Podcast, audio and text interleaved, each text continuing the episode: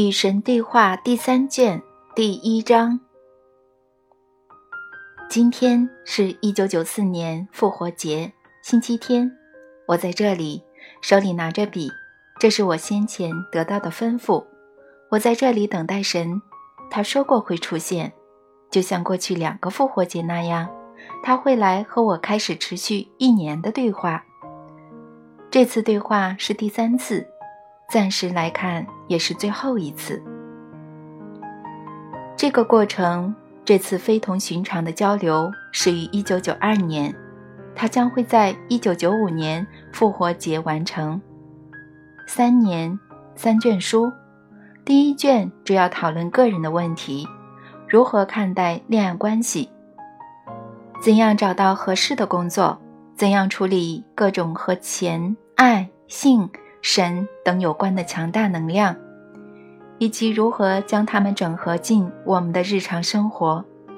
第二卷拓展了这些话题，进一步阐述各种宏观的地缘政治论题、政府的本质、创造没有战争的世界、统一的国际社会的基础。第三卷是三部曲中的最后一部，我获悉它将会关注人类面临的最大问题。各种和异界域、异次元有关的观念，以及如何理解整个复杂的宇宙，先后次序是这样的：个人的真相、全球的真相、宇宙的真相。和前两份手稿的情况相同，我现在完全不知道这次对话的内容。这个过程很简单，我把笔放在纸上。提出问题，然后看看我脑里想到了什么。如果什么也没想到，如果没有灵感，我就会把笔放下，等第二天再来。就第一卷而言，这整个过程持续了一年，而第二卷则超过一年。虽然我已经开始第三卷，但第二卷仍未结束。我相信这将会是三部曲中最重要的。从这个过程开始以来，我第一次对它感到非常不舒服。自从我写下前面四五段文字以来，已经有两个月过去，复活节到现在两个月过去了，什么也没出现，什么也没有，只有不舒服。我花了好几个星期来审读和校正这三部曲中的首部的校样。这个星期刚收到第一卷最新的改样，却不得不把它送回去重排，更正四十三处不同的错误。与此同时，第二卷仍处于手稿形式，他上星期才完稿，比计划整整落后了两个月。他本应在一九九四年复活节结束。这本书是在复活节星期天开始的，尽管当时第二卷尚未终结，自那之后便安然躺在文件夹里。现在第二卷已告完结，他要求得到关注。然而，自1992年这一切开始以来，我第一次感到我正在抵制这个过程，甚至几乎有点厌恶这个过程。我觉得我被这个任务困住了。我向来不喜欢做任何我不得不做的事情。再者，我曾将第一卷未经校对的手稿拿给几个人看，并听到他们对他的反应。现在我坚信，在接下来几十年里，这三本书将会得到广泛的阅读、彻底的审查、神学上的分析和激烈的争论。这让我非常难以动笔。非常难以将这支钢笔视为朋友，因为我虽然知道这份材料必须得到披露，却清楚的知道，我敢于托出这份信息，肯定会招来许多人最猛烈的攻击、嘲讽，甚至是也许是仇视。更何况，我居然还敢于宣称这份信息是由神直接传给我的。我想，我最大的恐惧在于，其实我当神的发言人是既不够格也不合适的，因为我的生活和行为似乎充满了无穷的错误和过失。那些从前就认识我的人，包括我的几位前妻和我亲生的子女，完全有权利站出来公开指责这些文字，因为我从前做人很失败，连为人夫、为人父这些基本的职责都没有履行好，在这方面我一败涂地。在生活的其他方面，比如在友谊、正直、勤奋和负责等方面，我也很失败。总而言之，我非常清楚，我并没有资格宣称自己是神的子民或者真相的使者。我是最没有资格扮演这种角色的人，甚至连想的资格都没有。我若斗胆说出真相，便是对真相的亵渎，因为我在整个人生中展现出来的统统都是缺点。由于这些原因，神啊，我恳求你免去我的责任，别让我充当你的记录员，请你去找那些已经在生活中证明他们配得起这份荣耀的人。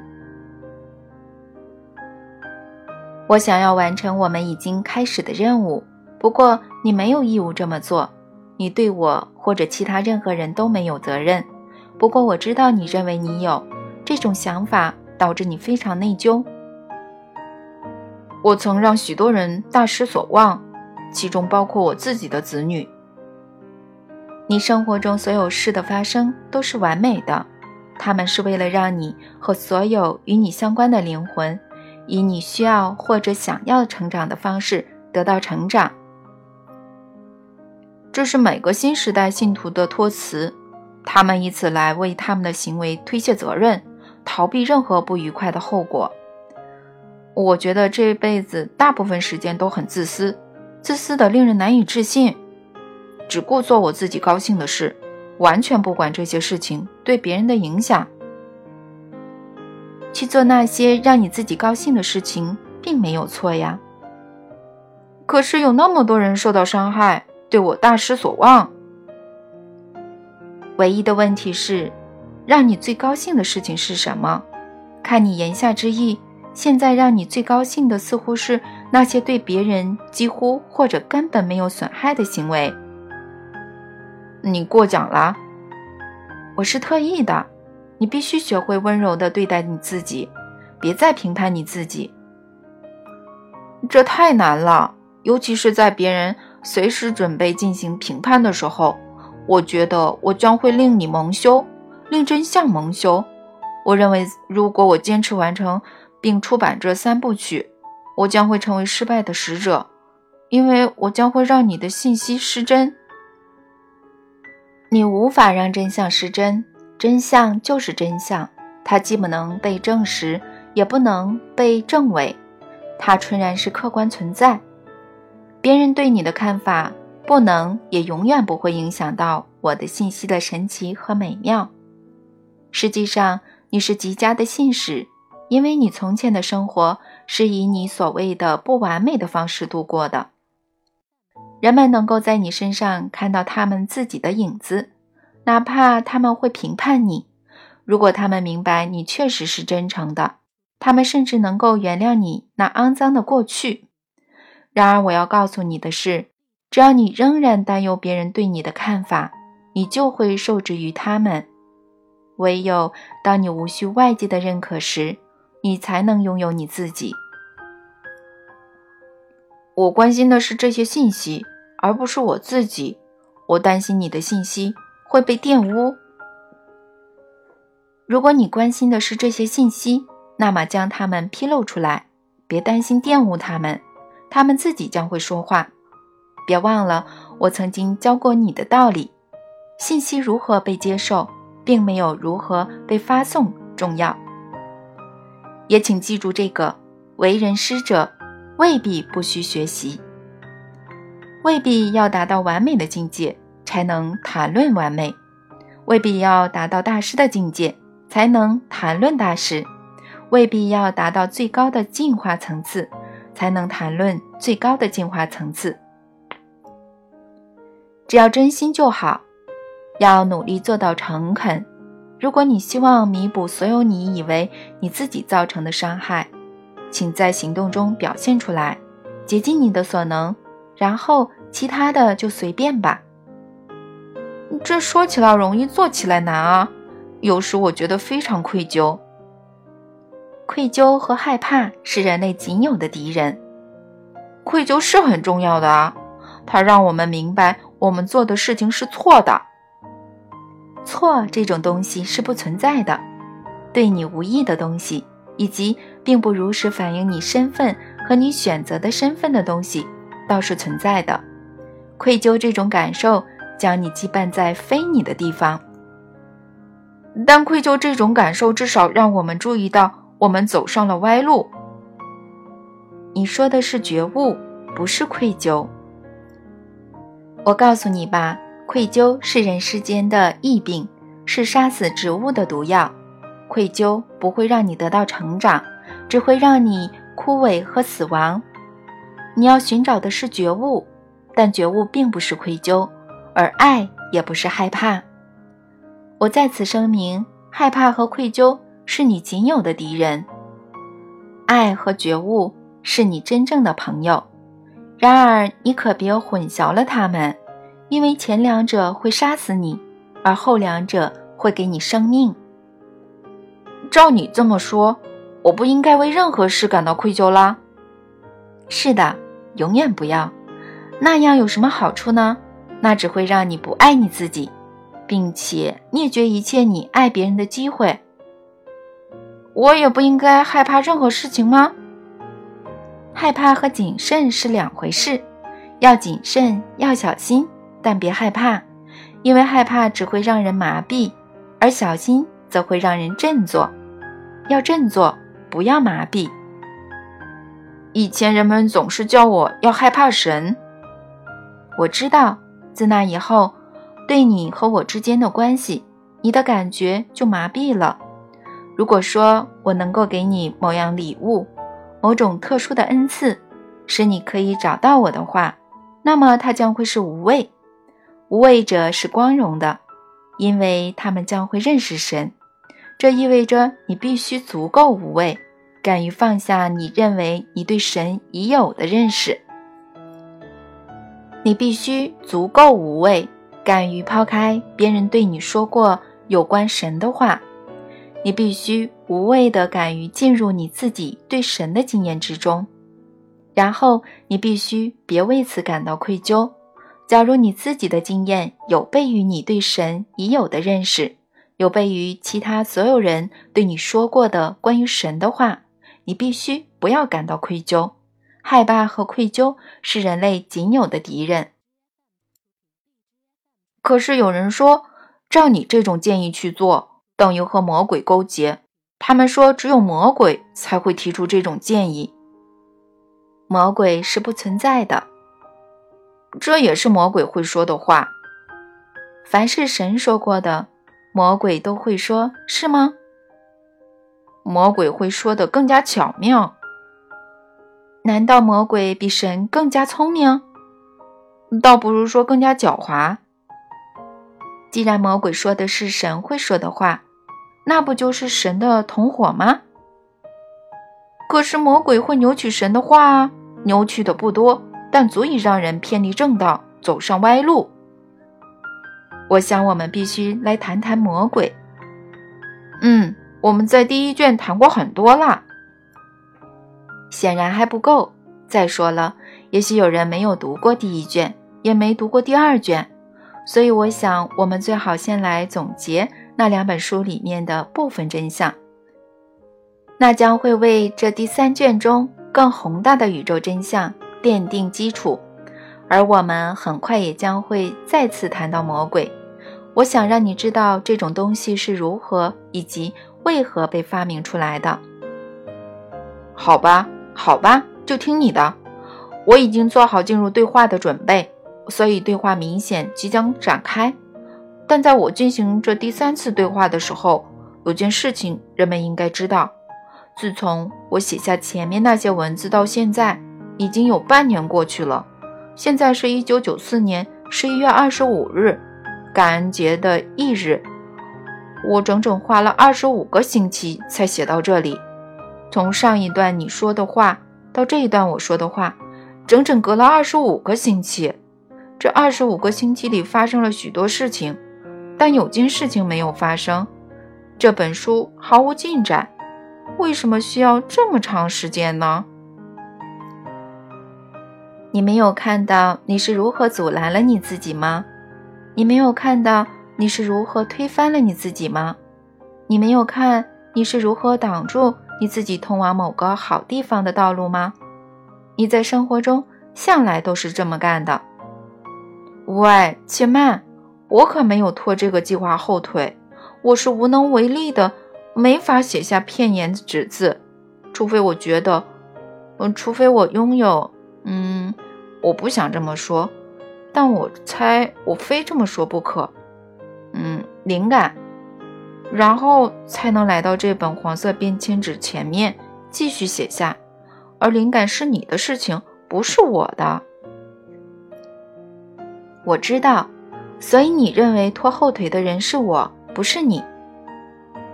差不多是这个意思。我的好朋友，这真是你。以及其他人的作风，半年来你缩手袖间，漠然不顾对你最有益的事，实际上还将他从身边推开，然后又抱怨某个人或者某样外在于你的东西，令你毫无进展。难道你没有看出这里面的玄机吗？嗯，我告诉你吧，我不曾不与你同在，不曾尚未做好准备。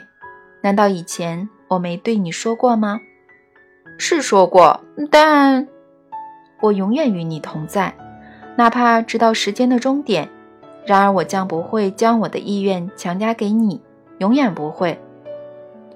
我想要选择对你最有益的东西，但我更想要选择的是你的意愿，这是最为确凿的爱。当我想要你获取你想得到的东西，那么我就是真的爱你。当我想要你获取我想要你得到的东西，那么我就是在爱我自己。通过你，所以呢，通过这个标准，你也能弄清楚别人是否爱你，以及你是否真的爱别人。因为爱本身别无所求，它只求有机会实现被爱之人的选择。这好像跟你在第一卷里说的正好相反。你当时说，爱一个人根本不应该去关心对方是什么人，正在做什么事，拥有什么东西，而应该关注自己是什么人，正在做什么事，拥有什么东西。这种说法还有其他问题，比如说，嗯，有个母亲对孩子大喊：“快到路边来！”或者甚至冒着生命危险。冲到滚滚车流之中，将孩子抱起来，那又怎么说呢？你如何看待这位母亲呢？难道她不爱她的孩子吗？然而，她可是将她自己的意愿强加给孩子的。别忘了，孩子站在马路中间，是因为他想要站在那里。你如何解释这些矛盾呢？这里面并没有矛盾，然而你看不到和谐。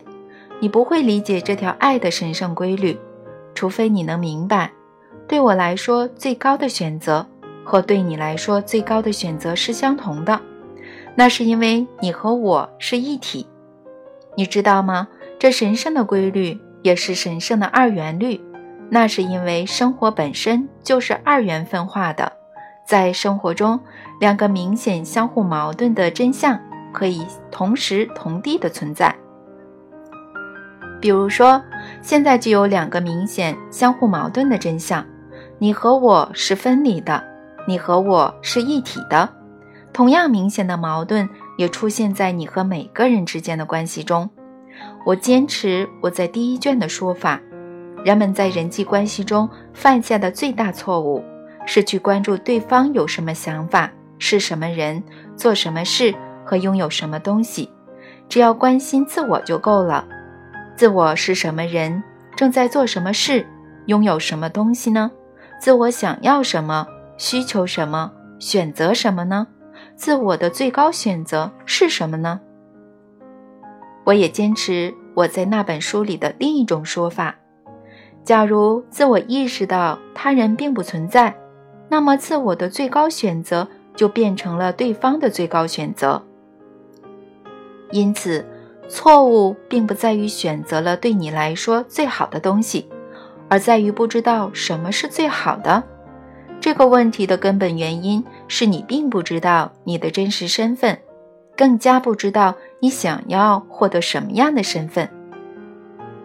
我听不懂。好吧，我来给你举个例子。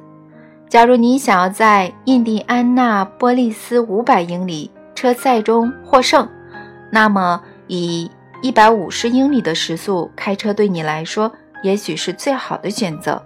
如果你想安全的去商店买日用品，那就可能不是了。你是说一切要视情况而定？是的，生活中的一切均是如此。什么是最好？取决于你的身份和你想要获得的身份。你无法聪明的选择对你来说最好的东西，除非你能够聪明的确定你的身份和本质。就拿我来说吧，我是神，我知道我想要获得的身份，所以我知道我的最佳选择是什么。那是什么呢？告诉我吧，神的最佳选择是什么呢？这应该是很有意思的。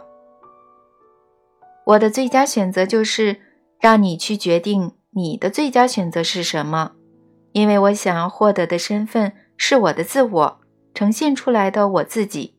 我是通过你获得这种身份的，你能听明白吗？能。说了你也许不信，但我确实听明白了。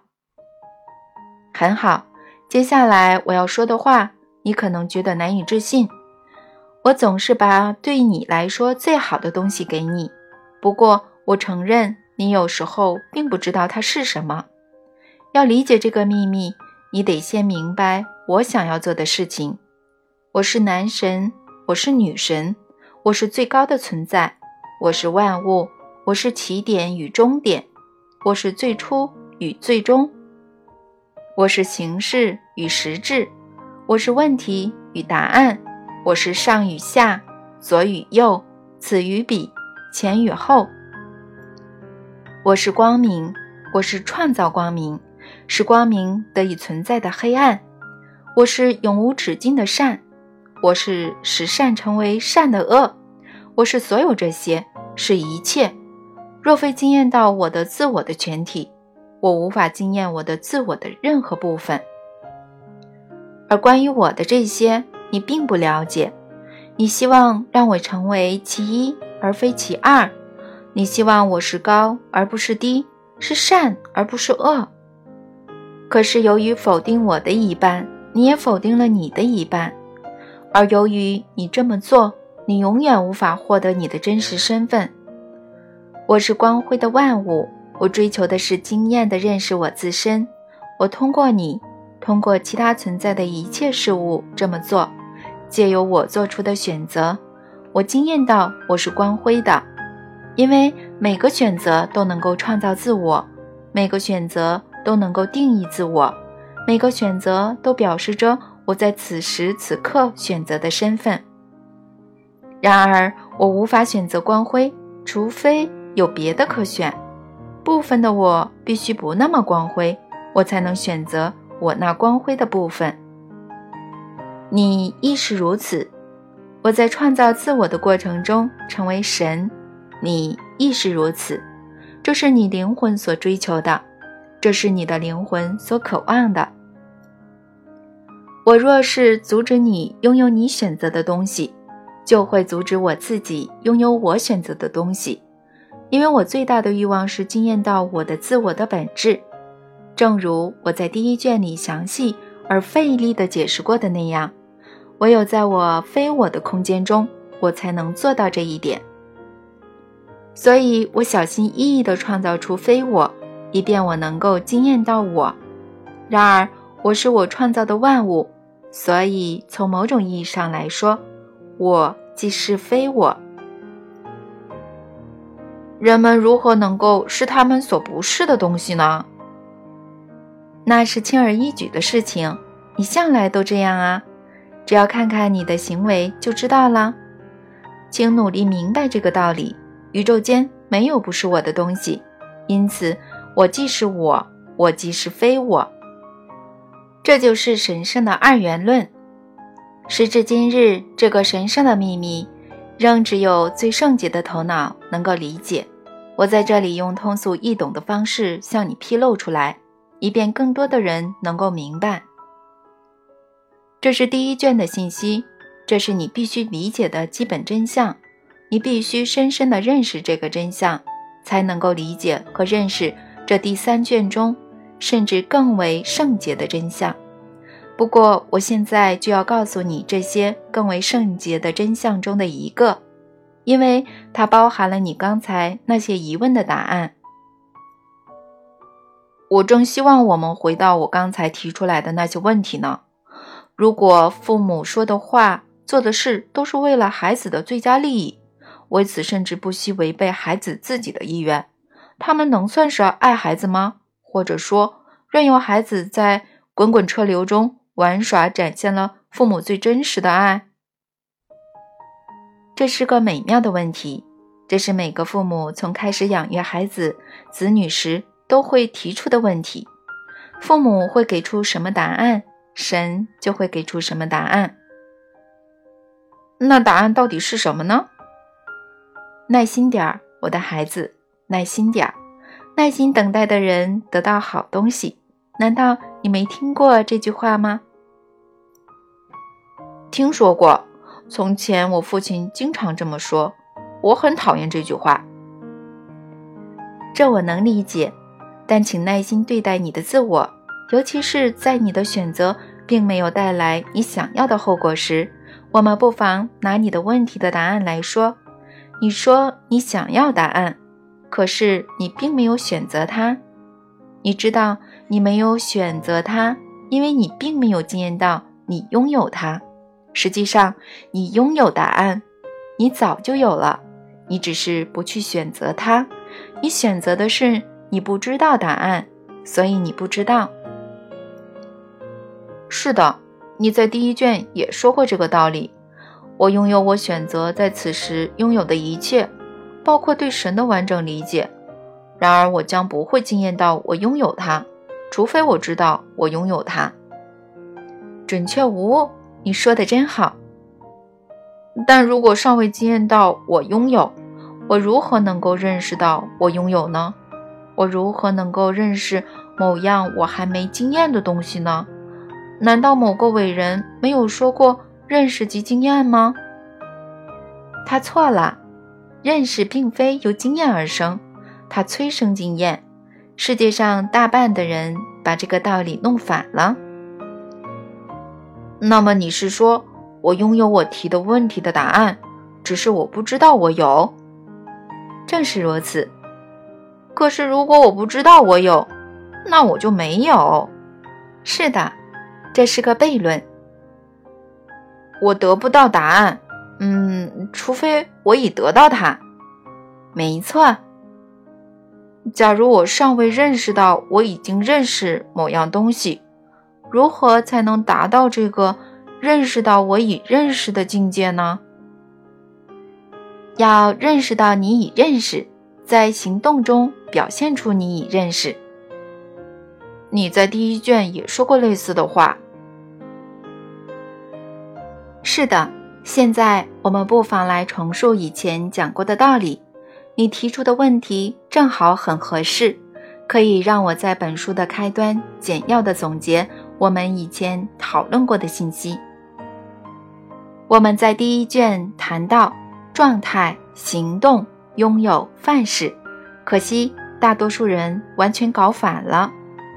大多数人以为，如果他们拥有某样东西，更多的时间、金钱、爱情等等，他们就终于能够采取行动去做某件事，写书、培养爱好、度假、买房子。谈恋爱等等，这将会使他们处于某种存在状态，快乐、安宁、满意或者充满爱。实际上，他们弄反了状态、行动、拥有、范式。宇宙的真相与你想象的不同。拥有某样东西，并不会产生某种存在状态。事实与此正好相反。首先，你必须处于那种叫做快乐或者领悟、明智、同情等等的状态。嗯，从这种存在境界出发，你才能采取行动去做各种事情。很快，你将会发现，你所做的事情最终给你带来了你向来想要拥有的东西。启动这种创造性过程，也就是创造的过程的方法是：看看你想拥有什么，问你自己，一旦拥有那样东西之后，你会处于什么状态，然后直接进入那种状态，这样你就逆转了你从前使用。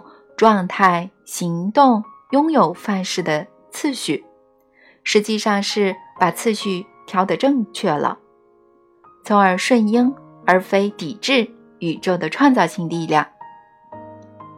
可以这么简单的阐述这个原则：生活中并没有你非做不可的事情，那完全取决于你的存在状态。在这次对话结束的时候，我将会再次。提起三个道理，这是其中之一。我将会用它来结束这本书。现在，为了阐释这个道理，不妨想象有个人，他知道，如果自己能够再多一点时间，再多一点点钱，或者再多一点点爱，他就会真正的快乐。他不理解他现在不是非常快乐的状态。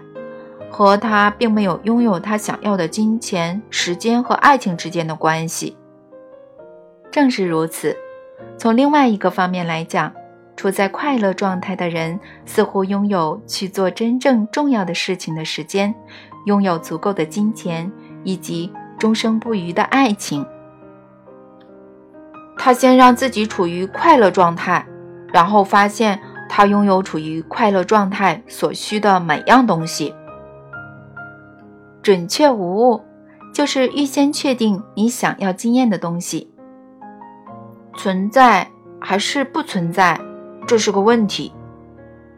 是的，快乐是一种精神状态，和所有精神状态相同，它会以物质的形式自我繁殖。你应该用磁铁在冰箱上贴着这句宣言：所有精神状态都是自我繁殖的。但你如果能够从一开始就处在快乐的状态，或者其他任何你想要得到的状态呢？假如你并不拥有你认为处在那种状态所需的东西的话呢？在行动中表现出你已经处于那种状态啊，这样你就会将那种东西吸引到你身边。你在行动中表现出什么样子，你就会成为什么样子。换句话说，就是先模仿后得到喽。是的，差不多是这样的。只不过你的模仿不能虚伪，你的行动必须是真诚的。无论你做什么事，要真诚的去做，否则你的行动就没有好处。这倒并非因为我将不会奖励你，神既不奖励也不惩罚，这你知道的。但依据自然法。身体、精神和灵魂要在思维、话语和行动中统一，创造的过程才能生效。你无法愚弄你的精神。如果你是虚伪的，你的精神将会知道，那就完了。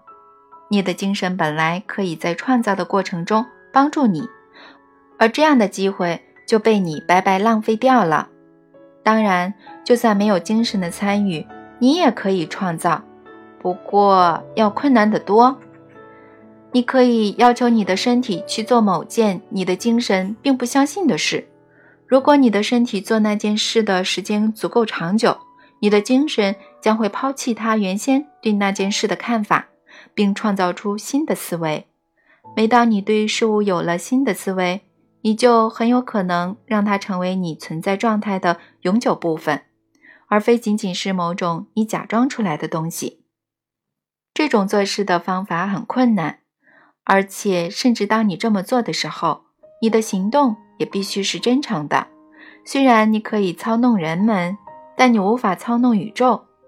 所以，我们遇到了非常微妙的局面：身体要做某件精神并不相信的事。然而，身体的行动若要取得成效，精神必须添加真诚的要素。既然精神并不相信身体所做的事情，它如何能够添加真诚呢？只要消除获得个人利益的私心就可以啦。此话怎讲呢？精神也许无法真诚地认同身体的行动能带来你选择的东西，但他非常清楚地知道，神将会通过你把好东西带给其他人。因此，无论你为自己选择的是什么，把它送出去。我没听错吧？你能再说一遍吗？当然，无论你为自己选择的是什么。把它送出去。如果你选择的是快乐，去促使别人快乐；如果你选择的是发财，去促使别人发财；如果你选择的是在你的生活中拥有更多的爱，去促使别人在他们的生活中拥有更多的爱。真诚的去这么做，不是因为你追求个人的好处，而是因为你真的希望别人拥有这些东西。然后，所有这些你送出去的东西都会来到你身边。为什么会这样呢？这怎么可能呢？你把某样东西送出去的行动，促使你惊艳到你拥有它，因为你无法将某样你现在并不拥有的东西送给别人。于是，你的精神得出了新的结论，对你产生了新的思维。具体来说，就是你肯定拥有这样东西，否则你不可能把它给出去。然后这个新思维变成你的经验，你开始处于那种状态之中。一旦你开始处于某种状态，你就启动了宇宙间最强大的创造机器，你那神圣的自我。你处在什么状态，就会创造什么东西。这个过程完整之后。你将会在你的生活中创造出越来越多的那种东西，它将会在你的物质经验中出现。这是生活最大的秘密，这是第一卷和第二卷要告诉你的道理。那两本书里做出了详尽的解释。在你把自己选择的东西送给别人的时候，真诚为什么很重要呢？请你向我解释。如果你把送给别人这种行为当做某种手段、某种计谋，用以将某样东西吸引到你身边，你的精神是明白的。你只是向他发出信号，说你并不拥有这样东西。由于宇宙无非是一台巨大的复印机，以物质的形式复制你的思维，所以那个信号将会变成你的经验。也就是说，你将会持续经验到。并不拥有它，无论你怎么做都好。此外，那些你试图把东西给他们的人，也将会惊艳到你其实并不拥有它。他们将会发现，你只是想要得到某样东西，你其实没有东西可以赠送。于是，你的馈赠将会变成徒劳的姿态。所有人将会发现，它其实是自私的举动。你将要推开的。正是你渴望吸引的东西。然而，当你将某样东西送给别人，是出自纯洁的心，因为你发现他们想要它、需要它、应该拥有它，那么你将会发现你拥有它，可以把它送出去。这是一个伟大的发现。这是真的，确实是这样的。嗯，我记得从前有段时间，我的生活不是很顺利。那天我抱着头，心里想：我没有多少钱，也没有多少食物，不知道下顿饭该去哪里吃，房租该怎么交。那天晚上，我在公共汽车站遇到一对青年男女。我当时去车站取包裹，他们在长椅上相拥而坐，用外套裹着身体御寒。看到他们，我心生怜悯。我想起从前的光景，当我们年轻时。也是这样游手好闲，到处闲闲逛。我走到他们面前，问他们是否愿意到我的地方去，在温暖的火堆旁边坐下来，喝点热巧克力，也许还可以把沙发打开，好好的休息一晚。他们睁大眼睛看着我，就像圣诞节早晨的孩子。于是，我们就到我家去了。我给他们做了顿饭。我们三个人已经很久没有吃过这么丰盛的饭菜了。我家里向来有许多食物，冰箱是满的。我只要把我原来塞在里面的东西拿出来就可以。我煮了一锅大杂烩，而且味道非常好。我记得我当时心里想：这些食物从哪里来的呀？第二天早上，我甚至请那两个孩子吃了早餐，送他们上路。把他们送到公共汽车站后，我从口袋里掏出一张二十美元的钞票递给他们。这也许能帮到你们，我说。接着拥抱了他们，与他们道别。那一整天，不对，那整个星期，我觉得自己处境没那么糟糕了。我从来没忘记那种经验，它让我的精神面貌和我对生活的理解发生了微妙的变化。自那以后，我的处境逐渐改善。今天早上，我看着镜中的自己，发现了某件非常重要的事情：我照样活得好好的。这是个很美好的故事，你说的对，事情恰恰是这样的。所以，当你想要某样东西时，把它送出去，然后你将不再需要它，你将立即惊艳到你拥有它。从那以后，剩下的就是程度问题了。从心理层面而言，你将会发现，增添比无中生有容易得多。我觉得你刚才说的话非常深奥。你能将这个道理和我先前的问题联系起来吗？他们之间有关系吗？你知道的。我想说的是，你已经拥有那个问题的答案。现在你认为你并不拥有答案。你觉得你若拥有答案，便会拥有智慧，所以你向我寻找智慧。然而我告诉你吧，只要处在智慧的状态中，你就会拥有它。进入智慧状态的最快方法是什么呢？让别人处于智慧的状态中。你想要选择这个问题的答案吗？把答案送给别人。所以现在我要问你这个问题，我会假装我不知道，然后你来给我答案。假如爱意味着你想要别人获得他们想要的东西，那个将孩子从滚滚车流中拉出来的家长。怎能算是真正爱其孩子呢？我不知道呀。我知道你不知道，但如果你认为你知道，那么你的答案将会是什么呢？好吧，那我会说，家长确实想要孩子获得孩子想要的东西，也就是活着。我会说，孩子并不想死，只是不懂得在车流中乱走会导致死亡。所以，冲出去把孩子抱起来的家长，根本就是没有剥夺孩子实现其意愿的机会。他无非是明白孩子真正的选择、最深的欲望而已。这是个非常好的答案。